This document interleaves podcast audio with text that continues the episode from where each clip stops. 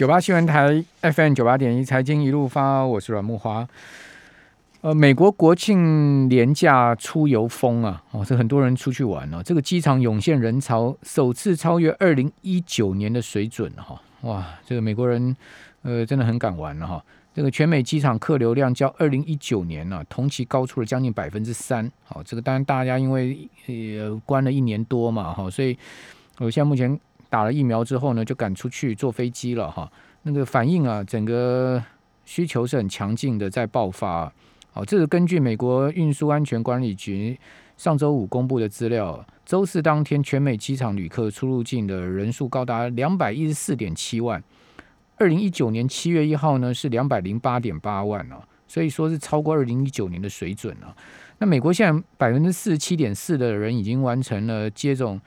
呃，COVID-19 的疫苗啊，五十四点九趴人至少呢接种了一剂哦，那将近五成人接种两剂了哈。那值得注意的是，老年人是 COVID-19 的高重症重症高风险群呐。哦，但是呃，美国六十五岁以上人口已经有八成将将近八成完完整接种，就打了两剂哦，八十八趴呢至少接种一剂了。好，好，这个在呃美国。打疫苗确实它的进度是很快哦，不过是好像也还没达到拜登的所谓七成的水准嘛，哈。那至于说市场上蛮认同通膨是短暂的现象哦，今年下半年相对到高点之后呢，应该会渐次回落了哈。好，所以美国三十年期的房贷利率又重回三趴以下了。好，那今天在新冠疫情的部分哈，呃，确诊人数呢是二十八例哈，那死亡是一例，好，死亡一例，呃。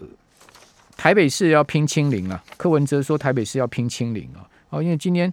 呃二十八例的确诊案例，台北市是十五例，哈，是新增最多的地方了。哦，那另外新诊呢，呃，新北呢确诊人数创新低，今天只有五人，哦，这个是创呃疫情爆发以来的新低。哦，五个人之中呢，三重是三人，综合一人，细致一人。啊，呃，已经没有不明感染源了。至于说屏东 Delta 群聚案再增一个个例哈，呃，白牌司机呢的乘客啊确定确诊啊，注意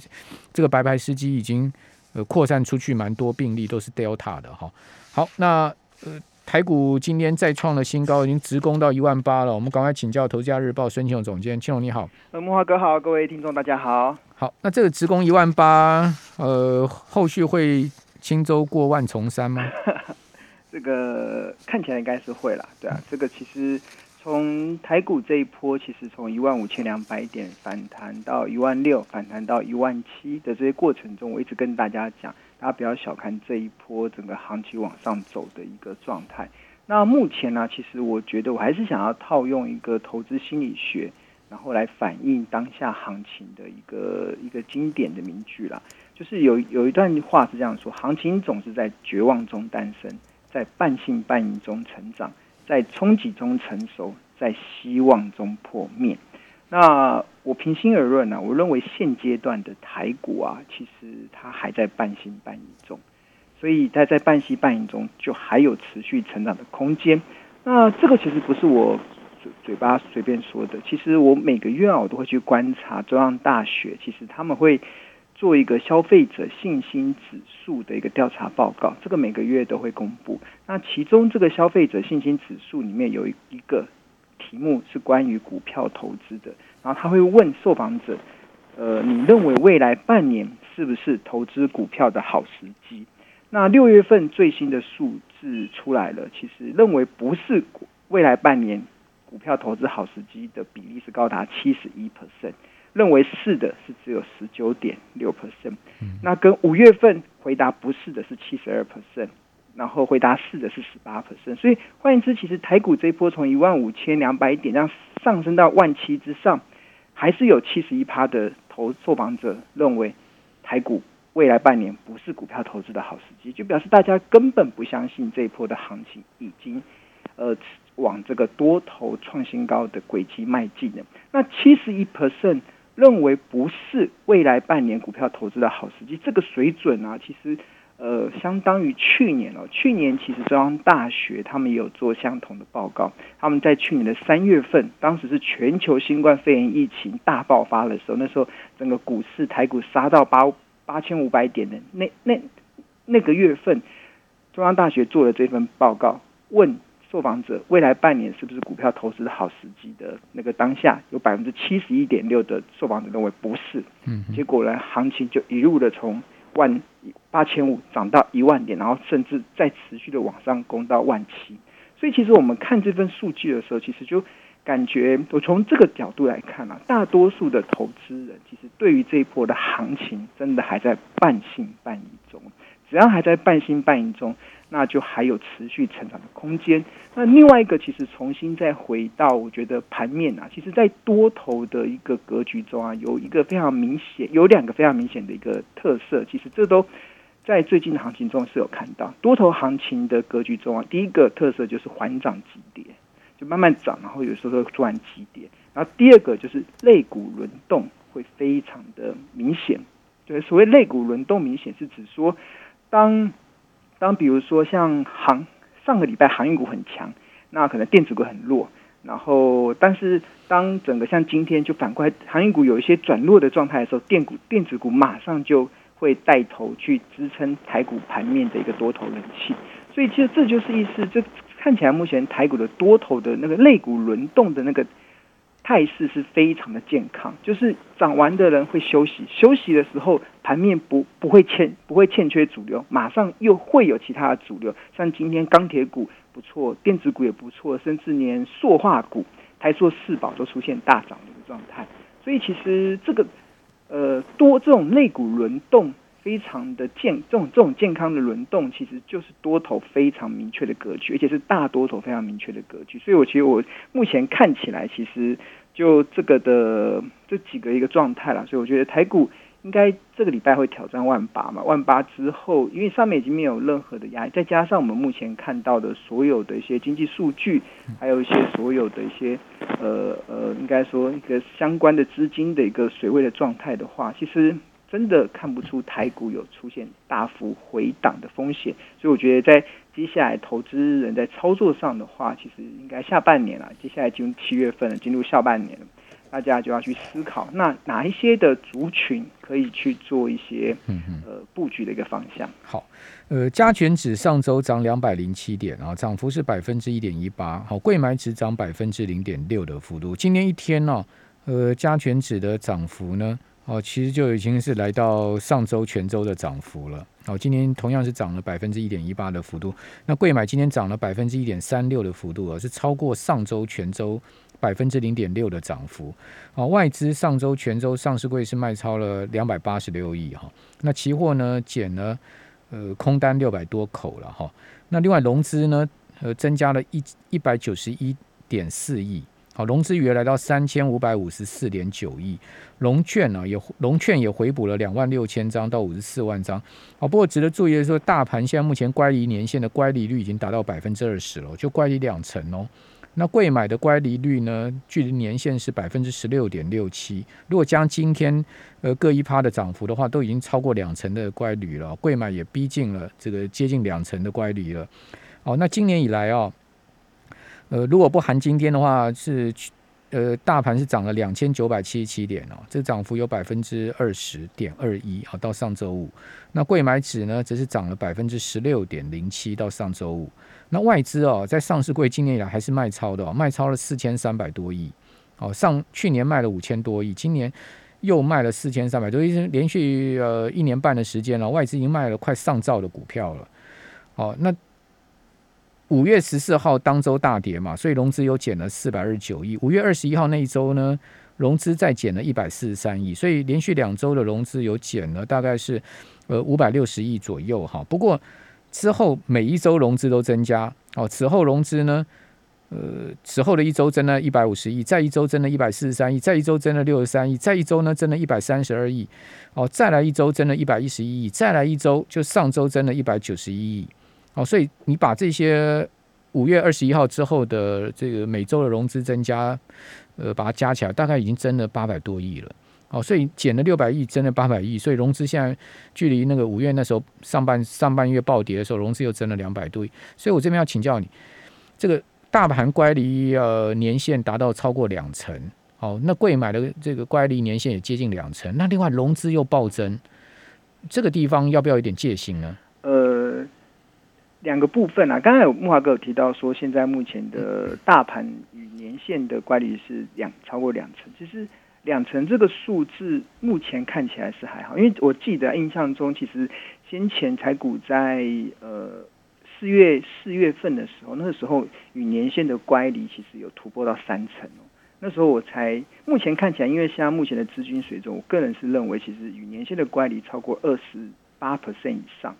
才需要留意。因为我们从过去半年追踪整个年限乖离率跟指跟指数之间关系，确实是二十八帕二十八帕以上，可能就会开始要留意。这个这个数字跟过去过去可能是十五帕以以以上就要注意，但是现在目前整个已经放宽到二十八帕。从过去的经验来看，所以如果以现在目前的乖离率来看的话，是我个人是认为是还好的。那第二个部分就是整个，刚刚木华哥有说外资卖持续的在卖超嘛？那我觉得这这次外资从去年以来外资卖超台股，其实它不是因为看坏台股，单单纯纯只是因为要把手中的股票获利了结。因为因为随着整个指数在创历史新高，所以。外资不用买，它的市值就增加。我的市就是假设我的市值增加的一兆，我卖个八千亿，我手中我还是增加了量。所以你的意思就是内资帮外资在抬轿就对了。我觉得外资抬上去让外资跑，是这样吗？外外资是要获利的，这很这很简单嘛。大家去想说，如果我有两百，呃，我有呃。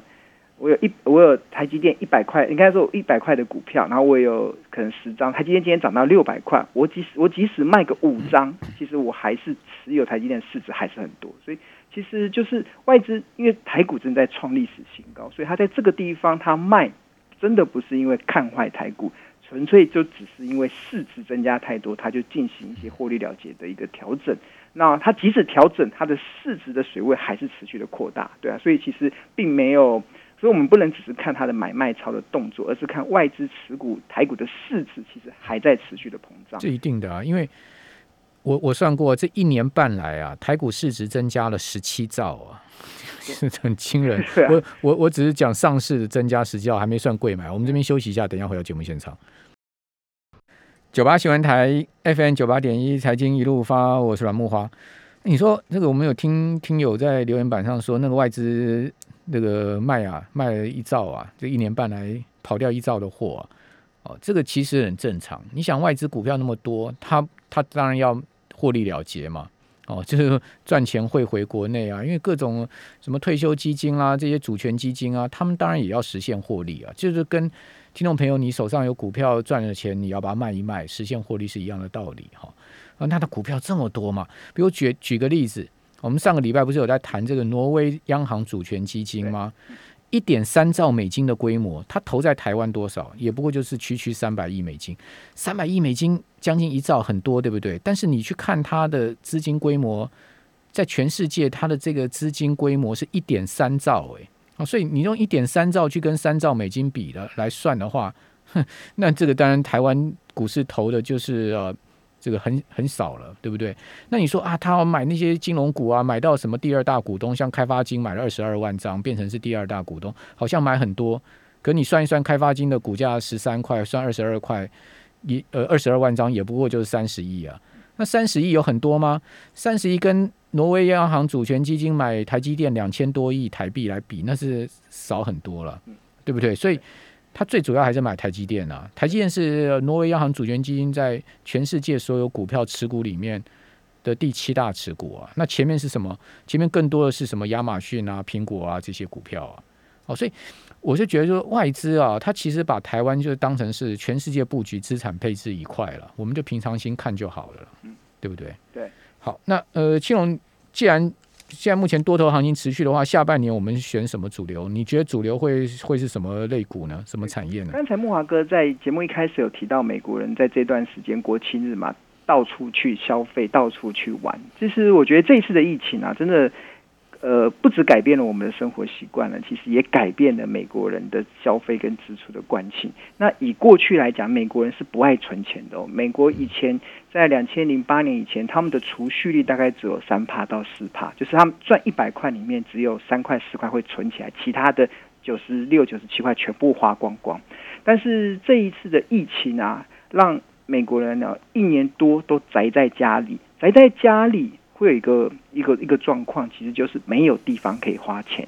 那在没有地方可以花钱消费的结果啊，也导致了其实美国家庭的储蓄啊，在今年三月份啊，一度飙升到二十七点六 percent，这个已经跟台湾的水，台湾人是很爱存钱的，跟美国这种不爱储蓄的国家，竟然在今年三月份储蓄率会飙高到二十七点六 percent，其实就是因为。因为一方面大家可能对风险意识的抬高，另外一方面是因为宅在家里没有地方花钱。其实有一个地方可以花钱，什么地方？股市，股市 买股票也是花钱啊，对不对？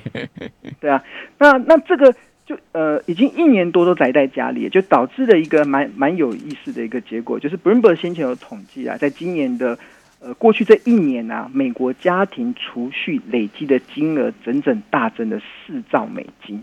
整整大增的四兆，就这一年多大家没有地方花钱，就一直就赚的钱就只能存下来，存了之后，这大增的这四兆美金啊，就会成为接下来美国走向解封之路、出现报复性消费一个非常重要的后盾。这个是我们可以预见的。那这种报复性的消费，它会花在哪里？应该就是我觉得下半年可以去做进一步去追踪，而且这些类股族群或许也是大家可以去思考的一个方向。那根据 Bloomberg 他们在今年六月份有做一份调查报告了，就是他们是针对美国 S N B 五百的企业未来一年将出现报复性消费下所推升的这个盈余的一个成长年增率最高的产业啊，其实都跟电子业完全没关系，因为可能电子业先前大家宅在家里，该买的都已经买了，买电脑的也买了，买游戏机的也买了，手机也买完了，所以接下来走向这种。解封之路的报复性消费啊，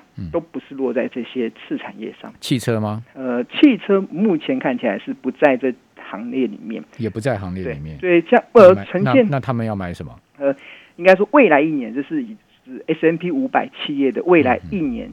年增率最高的会落在服饰跟鞋类。它的 Nike 股价已经创新高啦，涨翻了。对啊，这个它的。呃，年增率会来到六百五十八 percent，哎，这个蛮好理解的，因为大家之前在家家里不需要买衣服嘛，也不会出去运动，你也不需要买鞋子，但是，所以，但是一年多没有买衣服了，大家应该接下来出去就 应该开始要跟朋友聚餐了，要开始约会了，他自然就开始开始去打扮。那服饰跟鞋类是排排满，就是排名。排名第一名的增幅会来到六百五十。买衣服、买鞋子。对，那第二第二大类是饭店业，饭店业会成长两百一十五 percent，这也蛮好理解的嘛，大家要出去玩了就会住饭店。那第三类就是来自于石油业，因为大家可能要出的的人员，因为大家出门要开车了，然后要开始坐飞机了，这个都都会需要加时，都会加油的，那个增加一百七十一 percent。那另外。接下来是平价服饰，平价服饰的年增率会来到一百五十五 percent。你刚不是讲服饰？刚是服饰，另外还有个不含平价服饰，就不含平价。平价服饰是另外一个另外一个那种快时尚的概念，就像 Uniqlo 啊、Zara 啊、H&M 这样子，就把它归类到平价服饰上。OK。那另外接下来还有食品跟饮料批发，年增率是一百三十九 percent。那另外还有说这是 Bloomberg 的调查，Bloomberg 今年六月份的一个最新调查。那接下来是金属。金属年增率会来到九十九 percent，这个可能跟整个美国要推动整个基础建设有很大的关联。对，它的年增率会来到九十九。那最后一个是航空业，它的年增率会来到九十三 percent。所以其实我我看到这份数据的时候，我就要去思考：那如果接下来未来一年这些的那个呃这些次产业，它的营运年增率是？最大的，因为它可能就是受惠于整个美国出现报复性消费所带来的这些成长的一个激励效果。那台股是不是就有一些可以去值得留意跟追踪的标的？这就是我觉得可以分享给大家的。那因为其实大部分我们刚才想讲的这些次产业啊，其实它背后其实大家会发现都有一群默默的无名英雄在支撑着美国这些。厂商的业绩其实都是很多台湾厂商的，所以我觉得这个大家不妨可以去思考。那另外，我觉得我我今天想要跟大家分享的就是这个运动鞋跟服饰这一块。这个这个其实就是我们刚才提到说，整个未来一年报复性消费成长最快速的一个项目，其实就是鞋类跟服饰部分。嗯那台股其实有非常多跟服饰跟运动鞋有关的一些公司。对，那我在筛选的时候，其实我是我会我习惯会以就是他们能不能缴出比较好的股东权益报酬率，嗯，当作我一个判断的标准。那那我这边的筛选就是，它近四季的股东权益报酬率是比较好的前几名，然后但是它又跟运动鞋跟服饰有关的，那这个部分就可以大家去参考。那这依序的其实就是运动鞋的代工的大厂九九一零的丰泰，嗯，那它过去四季的股东权益报酬率是三十 percent，那它近四季的 EPS 大概是五点九五，所以目前的股价来看的话，本益比是蛮高，但是本益比这么高是因为它的获利还没上来，所以如果它获利因为订单进来，应该本益比还有下降的空间。那另外还有依序的是成衣双雄的一四七六的卢红跟一四七七的巨阳，然后还有机能性纺织的新彩，这个代号是四四三三。那另外还有核心业务在鞋带的百合，代号是九九三八。然后运动鞋的鞋用胶全球市占率近五成的有一家公司是南宝四七六的南宝。过去我们讲到南宝都以为是南宝树脂，但是它它这几年已经转往到运动鞋这个领域里面，然后全球的主要的品牌客户都是所制造的鞋子都是有采用到它的这个鞋用胶的部分。嗯，那另外还有呃成衣制造的南伟，一代号是一四七六，另外还有羽绒衣的代工厂八九一六的光荣跟四四三八的广越，那另外还有运动鞋的代工厂宝成九九零四，还有纺纤股的呃。呃，老牌企业远东新一四零二，这个大概就是我现在目前透过整理这个股东权益报酬率比较好的，在过去四季可以表现比较好的，然后又跟整个美国出现报复性消费会因此受惠的一些厂商，然后在这边就分享给大家。好，那你观察这个族群里面营收跟那个呃三率比较明显有上升的是哪些？呃，营收比较明显，我觉得大家可以留意像九九三八的这个百合，百合其实它的五月份的营收年增率是九十二 percent，然后四月份的营收率是一百四十七 percent，然后三月份的营收率其实只有十一 percent，所以看起来好像四月份跟五月份的营收的年增率是有跳上去哦，所以在跳上去的过程中，其实以它的目前近四季 EPS 缴出五点三六元，然后以今天的收盘价一百点五块来看的话，嗯。本益比大概落在十三倍。那百合这家公司已经连续超连续超过二十年都可以呃配发股利，我觉得这个可以大家去去看。那另外还有一家其实是呃我我是觉得是呃是还像四七呃等一下还有像像有像呃宝城九九零四的宝城，它近四季的 EPS 是三点三七，所以以它今天的收盘价三十八点零五元来看，嗯本一比大概只有十一点三一倍左右。那但是宝城比较可惜的是，我看它的营收是没有跳出来，它的营收是没有办法像其实我们刚才看到有有一些这刚才讲的那上面很多厂商，它的营收数字已经出现蛮明显的成长。嗯，所以宝城看起来它还在等待这个的订单进来的一个状态。那另外还有像南呃呃，比如说刚才有提到，如果是就殖利率比较高的企业的话，八九一六的光荣，这个它的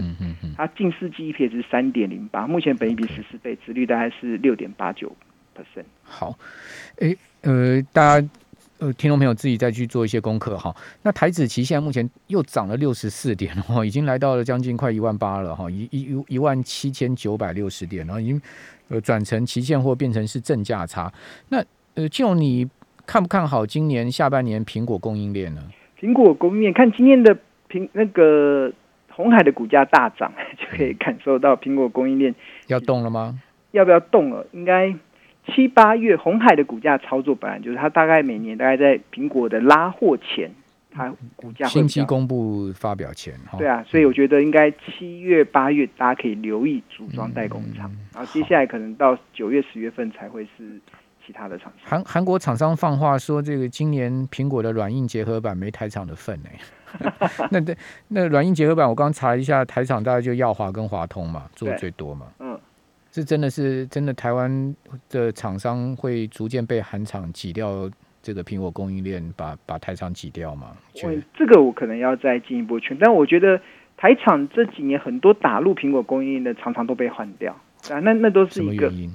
呃，就一个是技技术的变更嘛，一个就是别人可以用更好的品质、更便宜的价格把台厂换掉。所以，所以我觉得，谢谢申启勇总监，谢谢。